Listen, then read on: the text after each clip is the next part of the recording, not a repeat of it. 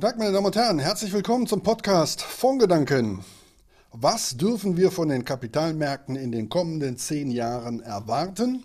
Das ist eine Frage, die wir heute in den Mittelpunkt unseres Podcasts stellen. Und mein Gesprächspartner ist Edgar Walk, Chefvolkswirt Metzler Asset Management und mir jetzt in Frankfurt zugeschaltet. Guten Tag, Herr Walk. Guten Tag. Herr Walk, Ihr Haus äh, erstellt ja turnusgemäß äh, eine Studie zu den Renditeerwartungen auf Sicht der kommenden zehn Jahre. Und gerade haben Sie sich turnusgemäß dazu wieder geäußert, was wir zum Anlass nehmen, heute uns mal mit Ihnen über dieses Thema Erwartungshaltung, Erwartungsmanagement ähm, zu unterhalten. Warum machen Sie diese Studie regelmäßig? Ähm, und äh, was macht Metzler Asset Management dann anschließend mit dem Ergebnis, was dabei rauskommt?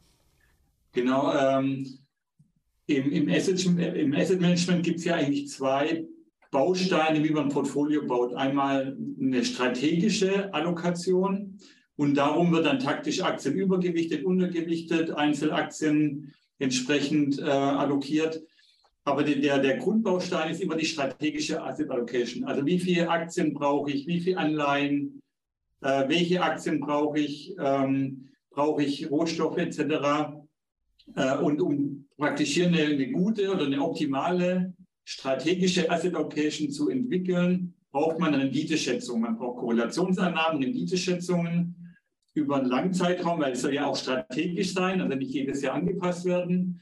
Und äh, deshalb gibt es hier eine sehr, sehr große Nachfrage von unseren Kunden nach langfristigen Ertragsschätzungen, die wir dann brauchen oder benutzen, um ein optimales Portfolio nach Kundenwunsch dann zu erstellen oder erstellen zu können und ihm auch dann zu sagen zu können, was er mit diesem Portfolio mittelfristig an Ertrag erwarten kann. Also wir möchten gerne alle wissen, was äh, in der Zukunft an der Börse passiert. Deshalb ist es völlig logisch, dass äh, Sie versuchen, das zu bedienen. Ähm, jetzt kommen die Ergebnisse und auf Basis derer äh, werden dann andere ihre Asset Allocation machen. Das haben wir dabei rausgehört. Jetzt ist es ja so, dass man sagt, Prognosen sind sehr schwierig, vor allen Dingen, wenn sie sich auf die Zukunft beziehen. Wir kennen den alten Karlauer. Mhm. Deshalb muss ich natürlich mal fragen, auf Basis welcher Fakten machen Sie denn das? Das heißt, was ist die Grundlage Ihrer, äh, Kritiker würden wahrscheinlich sagen, Spökenkiekerei? Genau. Ähm, Im Endeffekt muss man natürlich Annahmen treffen und äh, wir versuchen so wenig wie, wie möglich Annahmen zu treffen. Was man historisch feststellen kann, ist, dass Aktien über einen sehr langen Zeitraum in den USA über 200 Jahre im Durchschnitt pro Jahr real 6% erwirtschaftet haben. Also ohne Inflation. Ähm, und nach dem Zweiten Weltkrieg haben auch, gibt verschiedene Studien, die Aktienmärkte aus den meisten Ländern auch ähm, Renditen zwischen 5,5 und 6 Prozent äh, erwirtschaftet. Von der, daher sagen wir, wenn wir nichts wissen, ähm, nehmen wir an, dass Aktien mittelfristig real 6 Prozent pro Jahr machen.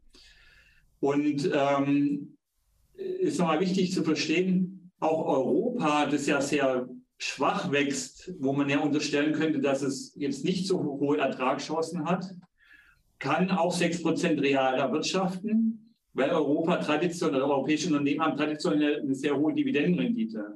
Ja, also von daher braucht man nicht unbedingt Länder mit hohem Wachstum und hohe Renditen zu erwirtschaften am Aktienmarkt, sondern Länder mit schwachem Wachstum können oder können, also die Unternehmen in diesen Ländern können hohe Dividendenrenditen haben, hohe Aktienrückkaufprogramme und so sind dann auch real 6% möglich.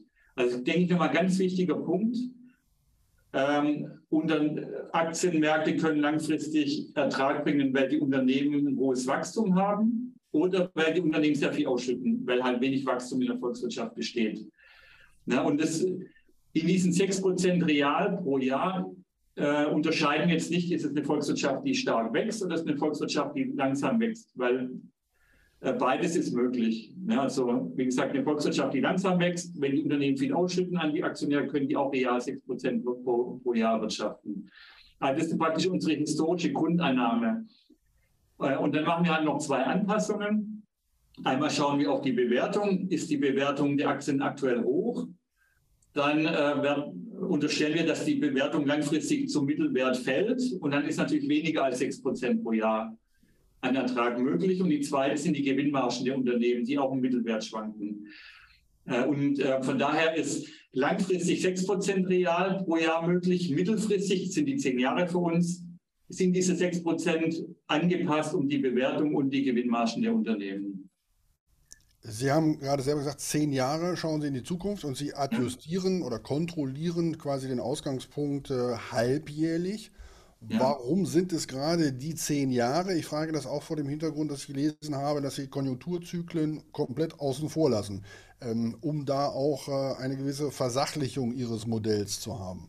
Genau, also wenn dadurch, dass wir Konjunkturzyklen rauslassen aus dem Modell, haben wir schon, müssen wir schon viel weniger Annahmen treffen. Also wir treffen die Annahme, dass wir in zehn Jahren genau wieder auf dem konjunkturellen Punkt wie heute sein werden. Also über zehn Jahre durchlaufen wir einen kompletten Konjunkturzyklus, Aufschwung, Boom, Rezession äh, und ähm, kehren dann wieder zurück zum Ausgangspunkt.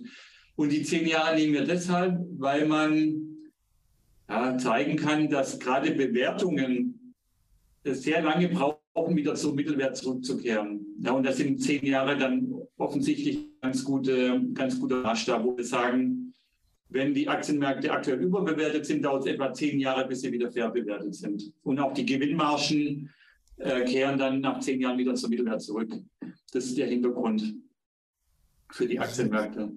Sie fokussieren sich ja auf äh, Aussagen zu den Assetklassen Aktien und Anleihen. Genau. Warum finden wir denn nichts zum Thema Rohstoffe beispielsweise, was ja mit Blick auf Vermögensverwaltungsprodukte, wenn ich jetzt äh, mal von den, von den äh, Rohstoffen im Industriebereich oder auch im Edelmetall ausgehe, ja beliebte Diversifikationen im Zweifelsfalle im Portfolio sind. Kann man dazu keine seriösen Angaben machen äh, auf Basis der Modelle, die Sie haben?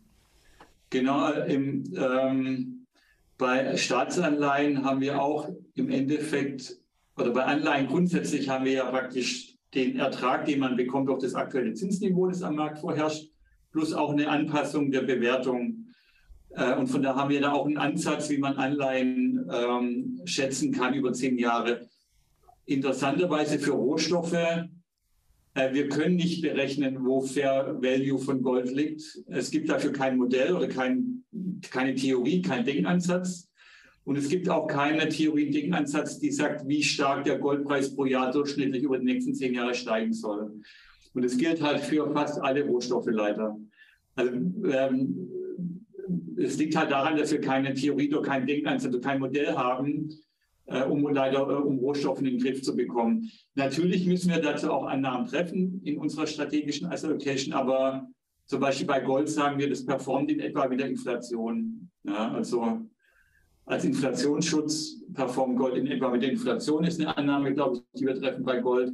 Bei anderen Rohstoffen ist dann schon schwieriger. Da haben wir leider dann gar keine Annahme. Wie lange führt Ihr denn die Studie schon durch und wie zutreffend waren in der Vergangenheit die Prognosen? Seit 2015 und ähm, sie waren lange Zeit nicht sehr zutreffend, muss man ganz ehrlich sagen. Aber, ist nochmal wichtig, ähm, wenn man 2015 beginnt, dann endet es ja 2025. Und die ersten äh, sechs Jahre lagen wir komplett daneben weil die Zinsen sind gefallen und nicht gestiegen, wie wir es implizit unterstellt haben. Äh, und die Aktien, gerade die amerikanischen Aktien, haben alles im Grund und Boden performt in den letzten sechs, sieben Jahren, was wir auch nicht im Modell hatten. Aber dadurch, dass in diesem Jahr die Renditen am Anleihenmarkt so stark gestiegen sind, äh, ist unser Modell auf der Anleihenseite wieder on track. Also das sieht wirklich sehr, sehr gut aus. Bei den Aktien ähm, sehen wir, dass der US-Aktienmarkt noch nicht underperformt hat, alle anderen, aber das könnte ja noch kommen nächsten Jahren. Und das ist halt nochmal ganz wichtig, ganz wichtiger Punkt. Es handelt sich hier um zehn Jahresprognosen. Und es kann gut sein, dass die ersten fünf Jahre die Prognosen komplett falsch liegen.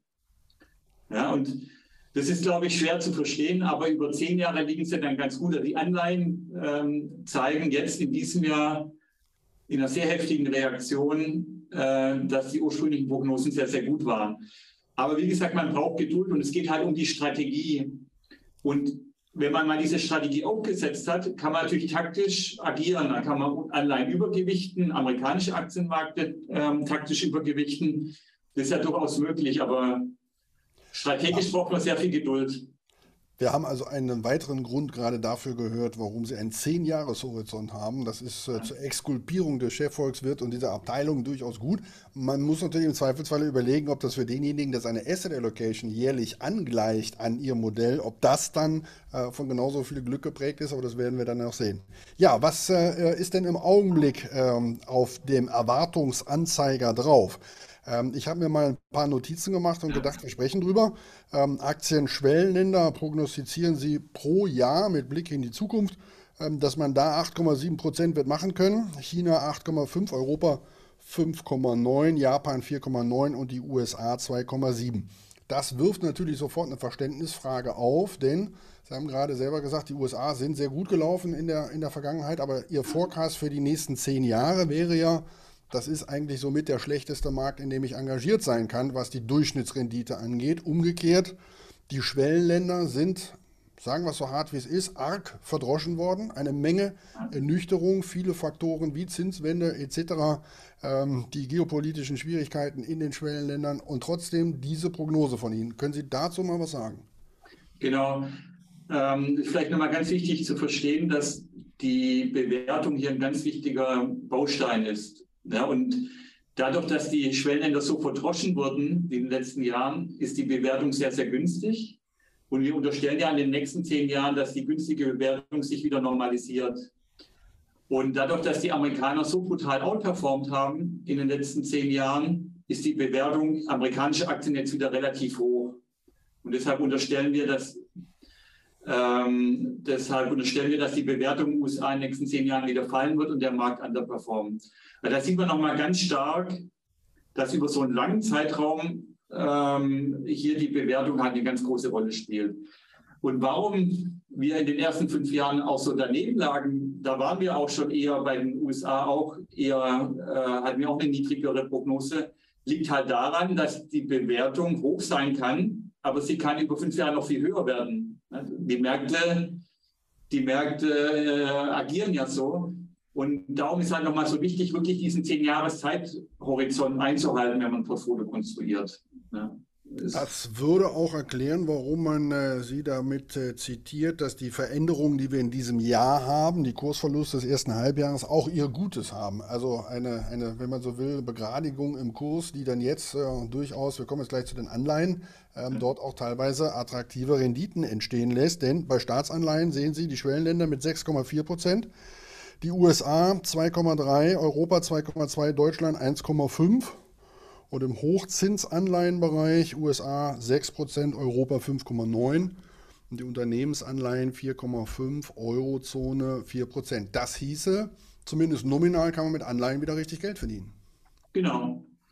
Äh, und äh, letztes Jahr und auch schon 2015 waren die Werte hier alle negativ. Also es hat sich jetzt in diesem Jahr dramatisch geändert ähm, am Anleihemarkt.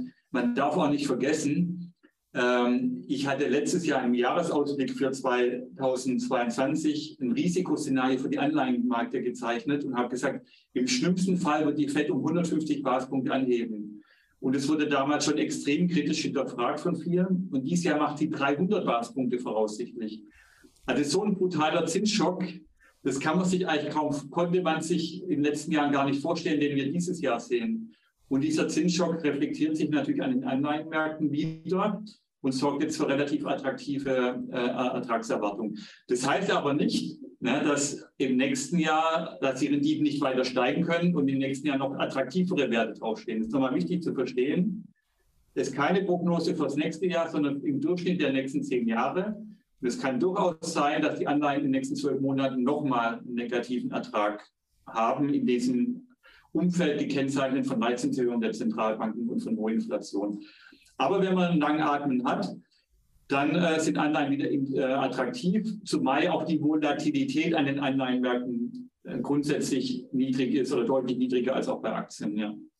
Jetzt haben Sie eben den Begriff der Korrelation gebraucht. Was unterstellen Sie denn für das nächste Jahrzehnt? Äh, wir haben ja zuletzt gesehen, dass zwischen den Anleihen und Aktien die Korrelation deutlich größer geworden ist und damit auch die Diversifikationseigenschaften äh, der Anleihen im Portfolio nachgelassen hatten. Ähm, ist das etwas, was sich jetzt mit Blick auf die nächsten zehn Jahre wieder umkehrt, wenn wir eine Zinsnormalisierung haben? Ähm, also da machen wir es uns einfach, weil da schauen wir auf die historischen Korrelationen. Also auch hier ist es so, dass wir kein Modell haben, um Korrelationen zu prognostizieren zu können. Das ist extrem schwer. Ähm, es gibt historisch ähm, ja, Anzeigen dafür, wenn die Rendite von zehnjährigen US-Treasury-Anleihen nachhaltig über 4% geht, dann gibt die Korrelation nachhaltig auch. Aber da sind wir noch relativ weit entfernt. Also von da tun wir uns das jetzt sehr schwer und nehmen einfach historische Werte. Und historisch tatsächlich ist die Korrelation eher bei Null zwischen Aktien und Anleihen. Ja, also gibt es keine Korrelation. Also es gibt manchmal eine positive, manchmal eine negative Korrelation und im Durchschnitt eher Null. Also ist auch nicht sehr befriedigend, aber ähm, anders geht es halt leider nicht. So, jetzt wird der eine oder andere Zuhörer schon seinen Taschenrechner in der Hand haben, schon mal anfangen, äh, für bestimmte Portfolios zu rechnen, was dabei rauskommen könnte. Eine wichtige Information, die er dabei dringend noch von Ihnen benötigt, Herr Walk, ist natürlich die Frage, ob Ihre Einschätzung, Erwartungen die Bruttorenditen sind oder nach Kosten in den Produkten. Das heißt, wenn wir jetzt mal unterstellen, dass ein Vermögensverwaltungsfonds in seiner Gesamtkostenbelastung eine 2 vorm Komma hat, äh, ziehe ich die dann von allem bei Ihnen ab oder sind die da schon drin? Nee, leider nicht. Die müsste man noch abziehen tatsächlich. Das äh, ist natürlich eine wichtige Information, wenn wir gleich über Erwartungshaltung und Produkte sprechen. Äh, dann aber auch noch die Frage, ähm, welche durchschnittliche Inflationsrate erwarten Sie denn auf Sicht der nächsten zehn Jahre? Weil die wird ja dann für die Realrenditenbetrachtung eine ganz wichtige sein. Genau. Und äh, hier treffen wir die Annahme, dass der äh, Inflationsmarkt der best, die beste Schätzung für die durchschnittliche Inflation der nächsten zehn Jahre liefert. Und aktuell notiert er bei 2,40, 2,50 etwa 2,5 Prozent. Und, und wenn man sich auch den Inflationsmarkt anschaut, äh, sehr interessant, für die Eurozone wird nächstes Jahr noch mit 6 Prozent Inflation gerechnet und 2024 schon wieder mit 2 Prozent Inflation. Ja, also es geht dann rapide und dann bleiben wir bei 2 Prozent die folgenden Jahre. Der Inflationsmarkt ist sehr, sehr optimistisch, was Inflation angeht. Das heißt, auch Sie äh, denken, dass äh, diese 2,5, die Sie eben beschrieben haben, irgendwie so der untere Rand dessen sind, was uns real erwarten wird. Ähm, ja, äh, aber wir lassen das dann nochmal sacken, zusammen mit einer Gesamtkostenbelastung, wie sie nicht unüblich ist, wie ich sie eben genannt habe, plus die erwartete Inflationsrate, sprechen wir von 4,5 die wir schon mal eigentlich äh, brutto irgendwo erzielen müssten, um unser mhm. Kapital, jetzt haben wir noch nicht über Steuern gesprochen, wir müssen ja auch noch unsere Gewinne versteuern. Das lassen wir mal außen vor. Aber diese viereinhalb, die müssten wir irgendwo machen, um einen Inflationsausgleich nach Kosten mit aktiv gemanagten Fonds zu haben. Im ETF-Bereich oder so mag das anders sein. Ähm, da kann man mit niedrigeren Kosten arbeiten, aber hier ist das erstmal so. Was sagen wir vor diesem Hintergrund unseren Anlegern, unseren Kunden? Äh, was sollte das für unser eigenes Erwartungsmanagement bedeuten, was Sie uns da an Vorgaben geben? Was raten Sie jemandem, was er daraus jetzt rückschließen darf, wenn er mit seinen Kunden spricht? Ähm, ich frage das vor dem Hintergrund, ähm, dass es ja häufig heißt, die Erträge der nächsten Dekade werden niedriger sein als die der letzten. Können Sie das aus Ihren Modellen herauslesen? Ähm, und, und was soll man den Kunden jetzt sagen? Schmalhans wird Küchenmeister sein oder es ist noch Suppe da? Äh, ist ja durchaus keine schlechte Nominalrendite, von der wir hier sprechen. Was würden Sie, der Sie ja regelmäßig vor Publikum treten müssen, dann den Investoren sagen, wenn die fragen, diese Erwartungshaltung, die Sie ja aufbauen, was bedeutet das für mich? Ja, also ich denke, es ist ein ganz wichtiger Punkt. Die letzten zehn Jahre waren außergewöhnlich gut an den Kapitalmärkten. Und man kann es natürlich nicht in die Zukunft fortschreiben. Es gibt halt einfach diese Rückkehr zum Mittelwert. Und dadurch ist auch klar, dass die erwarteten Erträge in den nächsten zehn Jahren deutlich niedriger ausfallen werden. Und man wahrscheinlich erwartungstechnisch schon froh sein kann, wenn man real sein Vermögen erhalten kann. Ja, wir haben so viele Krisen, Unsicherheiten, die natürlich auch hier reinspielen. Ähm, realer Vermögenserhalt ist dann, glaube ich, schon ein sehr erfolgreiches Management in diesem Umfeld. Und das heißt natürlich auch, dass Anleger mehr Aktien brauchen im Portfolio. Ähm, ganz klar, weil Aktien sind die einzigste, ist die Assetklasse, die halt die Erträge bringt langfristig oder die Erträge bringen kann, die diesen Vermögenserhalt gewährleisten. Und man darf auch nicht vergessen, ich, ich meine, wir reden ja hier in diesen Szenarien äh, Rückkehr zum Mittelwert von der normalen Welt. Ja, aber wenn die Welt außer Kontrolle gerät, die Inflation außer Kontrolle gerät, äh, dann braucht man natürlich Unternehmen im Portfolio, die Preiserhöhungen durchsetzen können, um einen vor Inflation zu schützen. Äh, und auch vor dem Hintergrund der Unsicherheit der Inflationsrisiken ist natürlich eine Aktienquote, eine hohe Aktienquote, denke ich, schon äh, sinnvoll, weil Anleihen naturgemäß natürlich nur sehr schlecht gegen äh, Inflation schützen. Und wir haben nun mal erhöhte Inflationsrisiken im aktuellen Umfeld. Klar, historisch äh, helfen natürlich auch Rohstoffe gegen Inflation ähm, und ähm, ja, eingeschränkt der Geldmarkt, wenn die Zentralbanken Leitzins anheben, aber eher Rohstoffe ähm, ist ja noch ein Faktor, den man berücksichtigen kann. Aber wie gesagt, da haben wir leider keine guten Ertragsschätzungen für Rohstoffe. Wir halten fest, der Kapitalerhalt wird so oder so schwer genug sein. Aktien ähm, lassen das am ehesten wahrscheinlich werden. Das heißt ja häufig, dass wir es mit negativem Realzins in den nächsten Jahren zu tun hätten. Wir müssen mal festhalten, bei den Zahlen, über die wir gerade gesprochen haben, wenn wir zum Beispiel einen amerikanischen Aktienfonds nehmen, nach ihren Erwartungen der nächsten zehn Jahre, äh, auch der hätte negative Realrenditen, ähm, wenn wir die gegenüber der Inflation nach Kosten stellen. Das heißt, ähm, auch bei defensiven, bei ausgewogenen Mischfonds wird man ähm, durchaus etwas demütiger werden müssen, was die Erwartungshaltung angeht. Ähm, da danke ich Ihnen für, ähm, Herr Waldner. Ja. Noch ein ganz wichtiger Punkt. Ja. Ähm, den äh, ist nochmal ganz wichtig. Ähm, der hier diese 2,7 Prozent für amerikanische Aktien ist in Euro gerechnet. Also, wir haben implizit schon eine Annahme getroffen, ähm, entweder Währungssicherung oder Euro-Dollar-Wechselkurs, wie der sich entwickeln wird. Äh, in Dollar kann natürlich sein, dass der amerikanische Aktienmarkt sich deutlich besser entwickelt. Ja, also das ist nochmal ganz wichtig zu verstehen, weil es bringt ja von äh, deutschen Anlegern nichts, in Dollar 10 Prozent pro Jahr zu machen, aber in Euro dann minus 1 Prozent. Also ich übertreibe zwar ein bisschen. Äh, das ist nochmal ein ganz wichtiger Punkt. Sorry, dass ich Sie da unterbrochen habe. Das ist ja auch ein, ein, ein, wichtiger Punkt, wenn wir amerikanische Staatsanleihen uns anschauen. Das Währungsrisiko ist dabei und äh, das, das, müssen wir eben immer mitsehen. Äh, das heißt, wenn man da schon wieder 3% macht, heißt das ja noch nicht, dass wir hier real 3% raus haben. Und äh, es muss ja Euro-Dollar technisch nicht immer so zum Vorteil laufen, wie es äh, zuletzt gewesen ist. Wir sprechen hier über 10 Jahre, da kann sich eine Menge tun. Ja, ähm, Herr Weig, trotzdem danke für Ihre Ausführung. Ähm, das Thema Erwartungsmanagement ist eins, das uns bei Drescher und Sie in diesen Tagen doch äh, sehr am Herzen liegt. Ähm, denn äh, da ist auch mancher dabei und projiziert die Vergangenheit auf die Zukunft hoch. Äh, und äh, da wollen wir mal schauen, wie realistisch das ist. Haben jede Gelegenheit bisher genutzt, das zu hinterfragen. Äh, deshalb heute auch bei Ihnen ähm, ein kompetenter Ansprechpartner, der uns geantwortet hat. Danke dafür. Ähm, zum Schluss frage ich natürlich, wo findet man diese Studie regelmäßig, die da abgedatet wird? Und äh, zum Zweiten, was lesen Sie denn sonst so derzeit in diesen Tagen? Mithin, wir sind beim Literaturtipp hier bei unserem Podcast. Ähm, deshalb Frage A, wo finde ich die Studie äh, als Interessierter? Und zum Zweiten, was liest ein Edgar Wald derzeit? Genau, die äh, Studie finden Sie bei Bankhaus Metzler auf der Homepage, bei Asset Management unter Marktkommentaren. Würde ich sehr, mich sehr freuen, wenn Sie reinschauen und vielleicht auch kommentieren. Und äh, ich lese im Moment ein ganz neues Buch, das frisch auf den Markt gekommen ist. Das heißt auf Englisch The Price of Time. Und da geht es um Zins. Ähm, einmal, welche Theorien gibt es zur Zinsbildung? Was kann man über die Historie sagen, über die Zinsentwicklung? Und was kann man auch über die Zukunft sagen.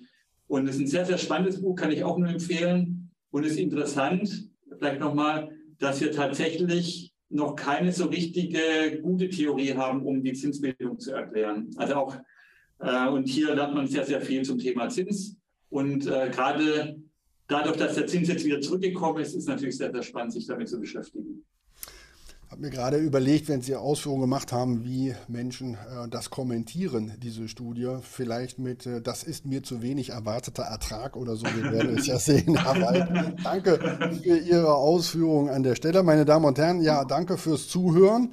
Ähm, ich freue mich wie immer, wenn Sie unseren Podcast bewerten, wo Sie die Gelegenheit dazu haben, wenn Sie ihn weiterempfehlen an Kollegen und an Freunde. Und ansonsten verabschiede ich mich hier in dieser Folge, wie gewohnt, aus dem ABC Tower in Köln mit einem Kölschen Tschö.